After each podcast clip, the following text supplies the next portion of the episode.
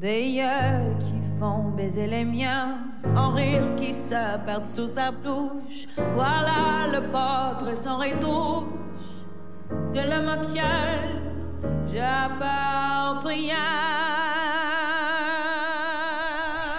Olá a todos, sejam bem-vindos a mais um episódio de Posições de João.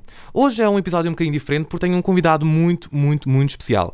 Está comigo aqui em estúdio Emanuel Monteiro, um jornalista da TVI que faz parte da equipa do Jornal das Oito e também trabalha sobretudo sobre temas relacionados com saúde, educação e transportes, mas também sobre as questões de género e grandes minorias. Olá Emanuel, bem-vindo. Olá, como estás? Estou bem, e tu, como é que estás? Estou ótimo, obrigado. Oh, ainda bem. Bem, Emanuel, és licenciado em Comunicação Social e Cultural pela Universidade Católica Portuguesa e também tiraste uma, uma pós-graduação no ISCTE, no Instituto Universitário de Lisboa. Correto. Muito bem, vou-te passar já diretamente para a primeira pergunta. Tiraste exatamente estes cursos e esta pós-graduação. Como surgiu a tua oportunidade de entrar na TVI? Bom, a minha oportunidade de entrar na TVI foi durante o mestrado, porque uh, no ISCTE eu fiz uma pós-graduação que no fundo é o primeiro ano do mestrado, e depois, quando passei para o segundo ano, surgiu a oportunidade de estagiar na TVI. E assim foi. Entrei na TVI, estagiei na TVI, fiquei na TVI e, entretanto, não acabei o mestrado. Foi por uma boa causa, não é? Ficaste já lá. Sim, é por, é por uma boa causa, mas eu acho, acho sempre que hum, estudar nunca é demais. E hoje arrependo de não ter terminado o mestrado. Também porque não, eu não gostei especialmente do mestrado, mas acho que as pessoas devem terminar tudo aquilo que começam, é essencial. E na verdade eu gosto muito da, uh, da via académica e um dos meus grandes sonhos, ainda por concretizar, é ser professor universitário. De qualquer maneira, ainda tenho que tirar o doutoramento, o que parece que não vai ser para já. Olha, já que falaste na questão da educação e na universidade, vou já colocar uma pergunta que eu também tinha aqui guardada para ti. Tu já, já estiveste na universidade e também já estás a trabalhar em campo. Diz-me o que é que é mais fácil e como é que tu aprendes mais? Aprendes mais trabalhando em campo ou, sinceramente, com a teórica que é-te dada na universidade? São coisas muito distintas e ambas são essenciais para a tua profissão, seja ela ser jornalista, comunicador ou outra qualquer. Porque, na verdade, o que a universidade faz é dar-te uma base teórica grande que tu, de forma direta e óbvia, não utilizas no teu dia a dia, mas que te vai ser extremamente necessária em muitos aspectos do teu dia a dia e da tua profissão. Ou seja, o que eu acho é que a parte técnica, a parte prática, por exemplo, no jornalismo, de como fazer a reportagem, de como estruturar uma reportagem, de como falar em frente a uma câmara, de como falar em frente a um microfone, isso aprende-se na prática. Em algumas universidades, como a vossa, nestas componentes práticas que vocês têm, noutras, como a Católica, que tem menos componente prática, mesmo já no mercado de trabalho, mas depois a parte teórica que é essencial, por exemplo, a história, é muito precisa no jornalismo para percebermos os eventos políticos de hoje têm todos uma razão de ser baseada baseada na história do passado, passando a redundância. E no fundo, isso acaba por ser essencial. Acho que para seres um bom jornalista, um bom comunicador, tens que ter uma boa base teórica que, obviamente, se não fores um autodidata, te é dada na universidade. O teu objetivo sempre foi o jornalismo televisivo? Sim. Eu, sempre foi aquilo que quiseste? Desde pequeno me lembro que gostava muito de ser jornalista em televisão. Contra tudo e contra todos, porque eu sempre fui muito bom aluno e então cheguei ao nono ano e tinha a professora de História e de Português a dizer ah não, porque tens de ir para Humanidades, porque tens imenso jeito, vai para Humanidades. Tinha a professora de Física ou Química a dizer-me ai não, porque em Humanidades as pessoas ficam burras, as pessoas têm de ir é para as ciências, as ciências é que são boas, as ciências é que são dinheiro. E eu, na verdade, poderia ter ido para qualquer uma das áreas, só que sentia efetivamente este instinto, não sei, esta inclinação interior para ir para Humanidades porque queria muito comunicação e comunicação televisiva. E assim foi. Hoje, que passaram já muitos anos, não estou arrependido, mas acho que efetivamente, não sei se vais abordar isso ou não neste, neste podcast e nesta nossa conversa, efetivamente a área da comunicação é uma área um bocadinho complicada para se trabalhar. Portanto, se alguém quiser um emprego seguro, é medicina mesmo, não comunicação não é por aí. Mas pronto, lá está, acho que as pessoas devem seguir os seus sonhos e acho que na verdade, hoje em dia, se as pessoas forem boas, empenhadas, aplicadas, interessadas, se forem disruptivas, que é muito o que é necessário também na área da comunicação, acho que vão sempre conseguir encontrar o seu lugar. Existe muito esse facto, é um real, o facto, o facto da comunicação não ter grande saída ou então não ter grande empregabilidade. Só que hum, eu gostava de perguntar: tu achas que hum, de alguma forma nos próximos anos isso é capaz de vir a mudar? Bom, sobretudo agora com a crise provocada pela Covid-19, tenho sérias dúvidas. E na verdade, Portugal tem um problema que é estrutural e que nunca vai mudar, que é nós somos um país extremamente pequeno, não é? Temos 10 milhões de habitantes e nunca vamos ter 300 milhões como os Estados Unidos. Portanto, o que é que acontece? O nosso mercado é muito pequeno. Se tu pensares e se quiseres ser jornalista ou apresentador, enfim, em televisão, tu em Portugal tens muito poucas hipóteses, não é? Agora vão surgindo alguns canais de cabo, ainda assim o mercado continua a ser muito restrito. O que é que acontece? O curso de comunicação, ao mesmo tempo, ou de jornalismo, tem muitas ofertas nas universidades portuguesas, o que é uma coisa que eu discordo em absoluto, porque se tu tens muito poucas vagas no mercado de trabalho, porquê estar a formar milhares e milhares e milhares e milhares de pessoas em qualquer ponto do país? Porquê formar pessoas em jornalismo ou em comunicação em Leiria, com cursos que têm centenas de, de, vagas todos os anos, quando na verdade o mercado está em Lisboa. Nada contra, eu acho que sou a favor da regionalização e todas as pessoas de todos os pontos do país devem ter acesso às mesmas oportunidades. De qualquer maneira, temos que perceber que a oferta e a procura têm que estar minimamente equilibradas, sob pena de muita gente depois ficar desempregada ou de haver muitos jornalistas a ganhar 600 euros por mês. Pois, infelizmente é um facto que toda a gente já conhece. Muito Há muita bem. gente que não conhece. As pessoas acham que, francamente, que quem trabalha, por exemplo, em televisão tem ordenados absolutamente milionários, o que não corresponde à realidade falo por mim, eu, sabia que isso não era verdade, mas não sei, talvez, talvez um dos nossos espectadores ficaram a saber agora que afinal o mundo da comunicação não é bem aquilo que vocês estavam à espera. Desilusão. é através do teu trabalho nas equipas de investigação da TVI que muitos temas ganham enorme destaque na atualidade nacional pelo escrutínio público que é feito. Tu vês o jornalismo como um grande agente de mudança na sociedade? Sem dúvida. Se nós pensarmos, aquilo que se faz no jornalismo, no fundo, é relatar factos factos que sejam desconhecidos, factos que sejam novos, muitas vezes factos que são incómodos. Obviamente, tu ao fazeres isto, estás a agitar, no fundo, a sociedade, o meio em que vives e vais, obviamente, provocar reações, instigações à mudança. E no fundo, esse é o grande poder e é, é no fundo aqui a grande mais-valia do jornalismo, como sempre dissemos, não é? de ser o quarto poder, esta questão do escrutínio. E isso é essencial e acho que o jornalismo de investigação ou estes grandes trabalhos que eu tenho vindo a desenvolver são essenciais para isso. Um dos casos, o novo grande mudança, foi na reportagem Amor Sem Fim, um tema que aborda um grande caso muito especial, o caso da Ângela Ferreira e a sua vontade de engravidar do seu falecido marido. Esta reportagem trouxe um tema para a sociedade e, após um ano, a lei da procriação medicamente assistida foi alterada e finalmente a Ângela vai poder conseguir concretizar o seu sonho de engravidar do seu ex-marido. Como é que te sentes em saber que consegues mudar a vida de uma pessoa, não só de uma, mas sim de várias, porque, e ao cabo, tu conseguiste ajudar a mudar uma lei? Uhum. Sentes esse poder? Tu tens esse poder nas tuas mãos? Bom, eu, eu te, tenho consciência disso. Acho que efetivamente, no fundo, eu sei que isto é raro acontecer, mas quer dizer, foi uma consequência do trabalho que eu fiz e, obviamente, a única coisa que eu fiz foi dar voz a esta mulher, porque a vontade toda ela já a tinha. A vontade de mudar a lei, a vontade de mudar o mundo, a vontade de fazer ver ao poder político e aos decisores políticos que a lei estava mal formulada, ela já a tinha. Ela não tinha, era um meio para lá chegar. E foi basicamente isso que eu fiz. Foi, no fundo, dar-lhe voz através de um canal de televisão, de um trabalho meu, com uma audiência de 1 milhão e 200 mil pessoas. E através disto, no fundo, ela conseguiu juntar eh, várias dezenas de milhares de portugueses para a apoiarem e levar a esta alteração à lei. Mas na verdade isto é extremamente gratificante porque é muito raro isto acontecer a um jornalista, na verdade. E eu tenho o privilégio de ter 27 anos e de pensar, ok, já consegui profissionalmente coisas bastante interessantes. E esta da Angela é uma delas e é de facto incrível. E a prova de que isto foi tão impactante para mim é que eu vou ser padrinho daquela criança, portanto. Já recebeste o convite. Está tudo dito, já recebi o convite. É. Agora espero muito que, que nasça, mas atenção, só fazer aqui uma ressalva para quem nos estiver a ouvir, que ainda não é certo para já ao dia de hoje, dia 25 de novembro, que a Ângela vá poder engravidar do Hugo. Isto porque a lei foi aprovada na Generalidade no Parlamento, agora está a ser discutida na Comissão de Saúde, ou seja, na especialidade. Vamos perceber em breve em que moldes concretos é que vai ficar a lei e depois a lei tem que ser, no fundo, esta versão final da proposta de lei votada em plenário para a votação final global. O que é que acontece? Durante estes passos, a lei ainda pode cair, o que eu não acredito. No entanto, pode ficar formulada com números e com linhas que não englobem a Ângela. Isto porque a regra geral não tem efeito retroativo. Até agora está tudo preparado para que possa ter, no entanto, as coisas podem ainda mudar. Portanto, vamos ainda continuar expectantes e acompanhar a história desta mulher na TV.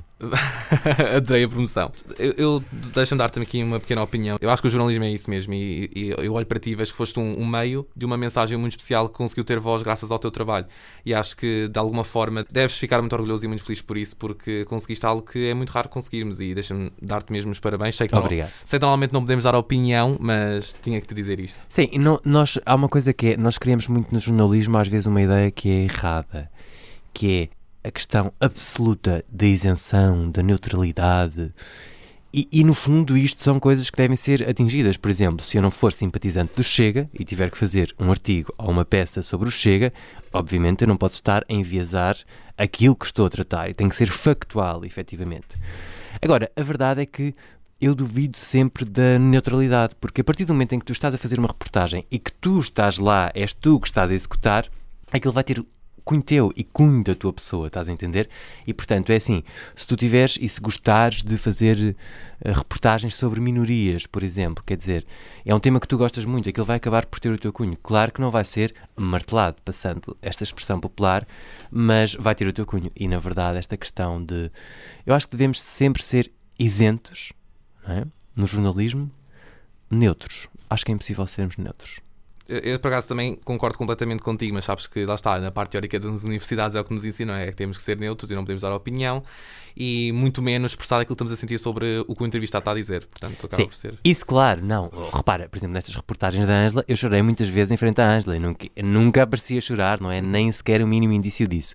Agora, na verdade, quer dizer, quando estás a construir, por exemplo, aquela reportagem, tu próprio uh, inseres ou partes daquilo que ela diz, ou soundbites, que é qualquer aqueles pequenos sons que vamos captando no terreno, que no fundo, com um objetivo concreto. Quer dizer, quando eu faço a reportagem, eu já penso, eu adorava com este trabalho conseguir mudar a lei, não é? Portanto, eu já não estou a ser neutro ali. Agora, isso não tem mal absolutamente nenhum. Quer dizer, não tem, em, nunca teve e nunca virá a ter. E depois lá está, são estas pequenas coisas que depois na universidade a teoria é uma coisa e depois quando chegamos à prática é outra. Disseste sobre a reportagem da Ângela que choraste muito atrás das câmaras.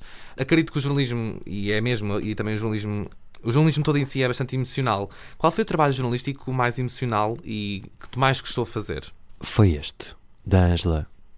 Foi absolutamente avassalador para mim quando a história da Ângela chegou às minhas mãos, foi uma denúncia através das redes sociais.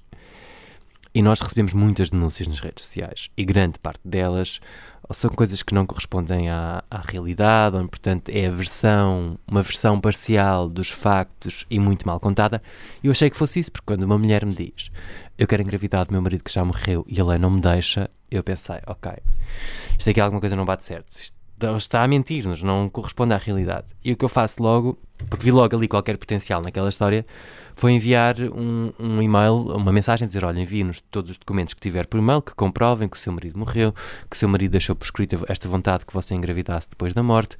A prova do hospital em como não o deixam engravidar, a prova do hospital em que, no fundo, recebeu uma recolha de, de sêmen, no fundo, deste homem falecido, e passado 10 minutos eu tinha tudo no meu e-mail. Eu pensei, ok, isto é verdade. No dia seguinte, a Ângela é do Porto, isto foi cá em Lisboa. No dia seguinte, eu estava no Porto e quando chego à casa da Ângela e a Ângela me começa a contar a história dela, bem, eu comecei, eu comecei logo a chorar porque eu nunca me tinha cruzado com uma história como esta. Quer dizer, com um casal que se conhece, que vivem um conto de fadas, que de repente ele já tinha estado doente, mas já estava bem, volta a estar doente o tempo dele vai correndo, percebe-se, uma pessoa, ele tinha 28 anos, era muito novo, era da minha idade, e estas coisas depois acabam sempre por nos tocar. De repente, ele percebe que vai morrer mais mês, menos mês, ainda assim como a ama muito, querem casar, eles decidem casar na capela do hospital, no dia em que vão casar, e casam na capela do hospital porque têm consciência de que ele não vai voltar a sair dali, no dia em que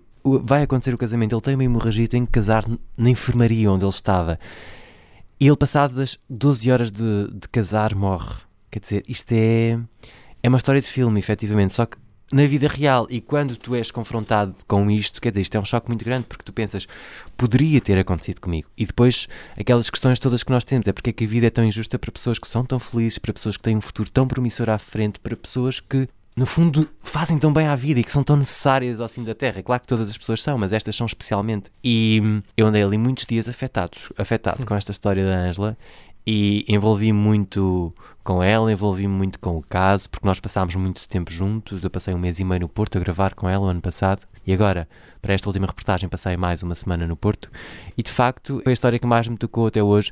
E é, é a história que eu tenho a certeza que dificilmente vai voltar a passar por mim em toda a minha carreira profissional, porque é difícil tu, enquanto jornalista, encontrares histórias que tenham tão bons ingredientes, ou seja, histórias que sejam tão boas só por si e depois entrevistados que sejam tão bons só por si, porque às vezes tu tens aquela história que é ótima, mas que resulta super mal em televisão porque o entrevistado não sabe falar, e isto acontece muitas vezes, e depois às vezes tens um entrevistado que é ótimo, mas que a história não é assim tão boa e neste caso, eu acho que reuni aqui uma série de ingredientes que fizeram o Amor Sem Fim ser efetivamente o Amor Sem Fim. E acho que esta é, sem dúvida, a reportagem mais marcante da minha carreira profissional, que é curta até hoje ainda. E acho que dificilmente, espero que me volte a cruzar com uma história deste calibre, mas dificilmente isso vai acontecer. Muito bem. Tal qual como referiste também antes de hum, receberes o caso da Ângela, recebes todos os dias muitas denúncias, que muitas das vezes são falsas. E é um facto que hoje em dia cada vez mais temos fake news em todo o mundo e que elas muitas vezes já dominaram as redes sociais. Tu trabalhando no jornalismo, o que é que o jornalista pode fazer para combater as fake news?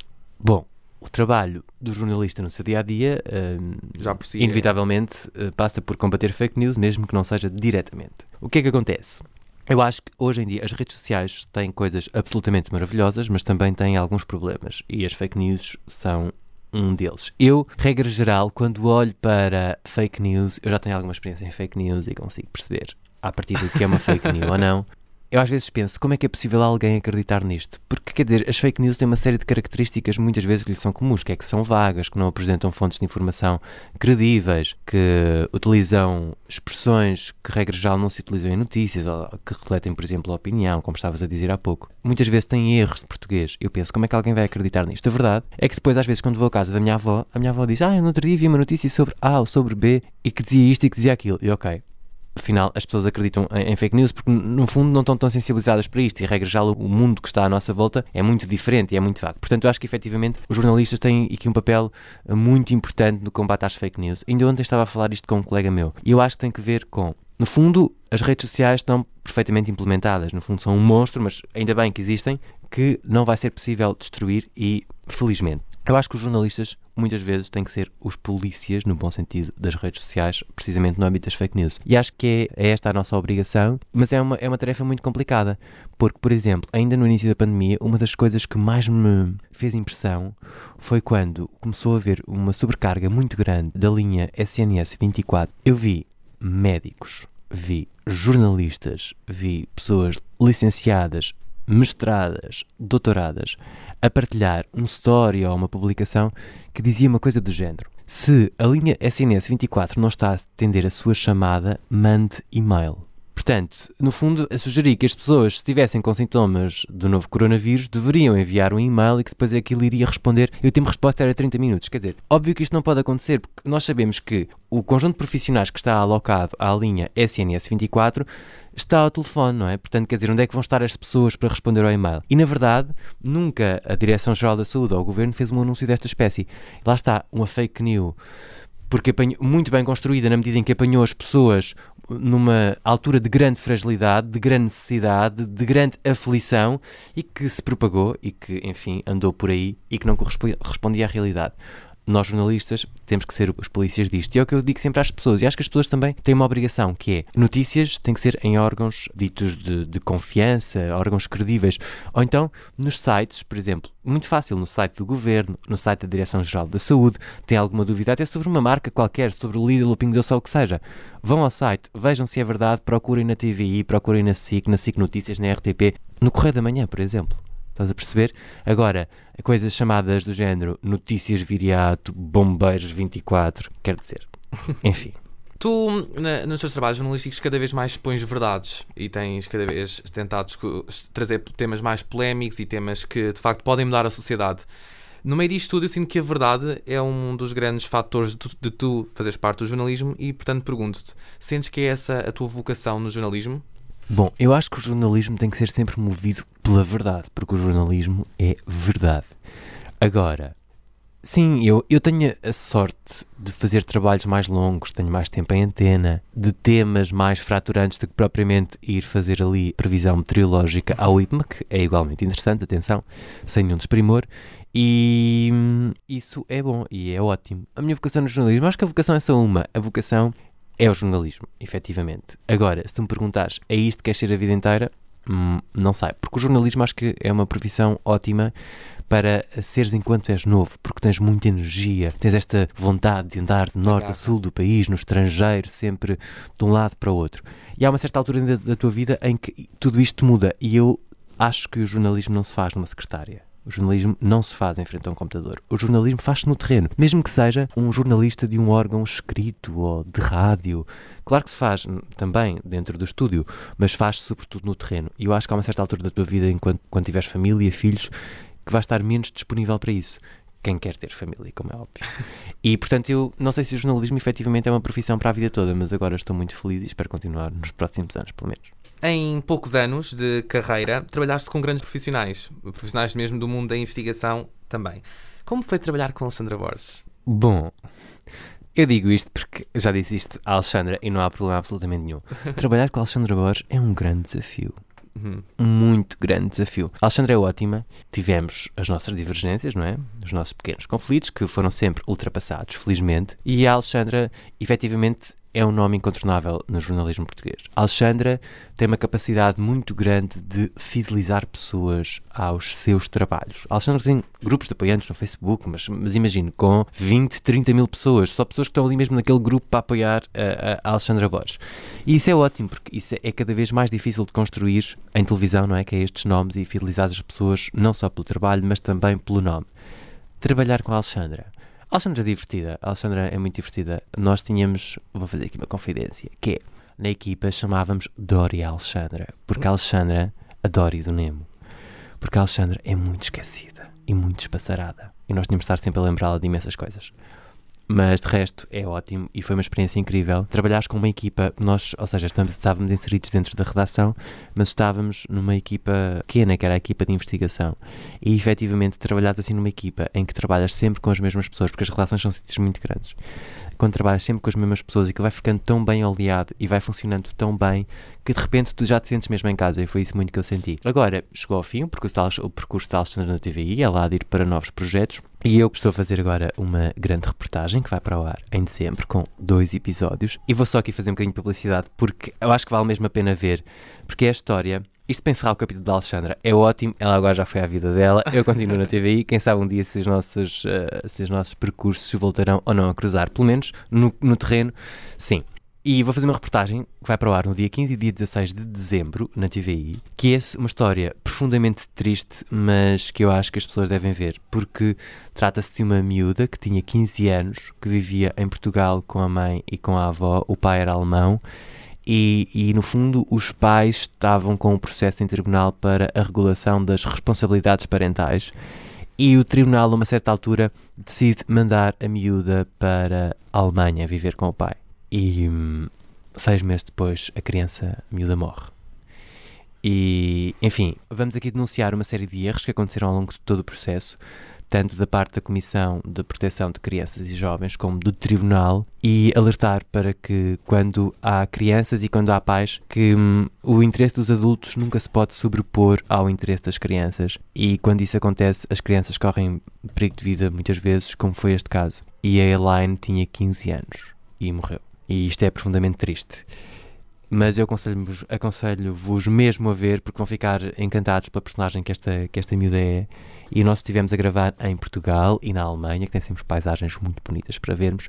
E é uma história que vai mesmo valer a pena, que nos vai fazer pensar e que nos vai fazer olhar para a vida de uma forma diferente e que nos vai também fazer refletir sobre saúde mental, sobretudo nesta altura em que atravessamos da pandemia, que é cada vez mais fundamental discutir isto. E a saúde mental, para mim, está a passar por uma fase complicada e e este caso é também um desses casos, portanto, não vou revelar mais. Vejam, 15 e 16 de dezembro na TV.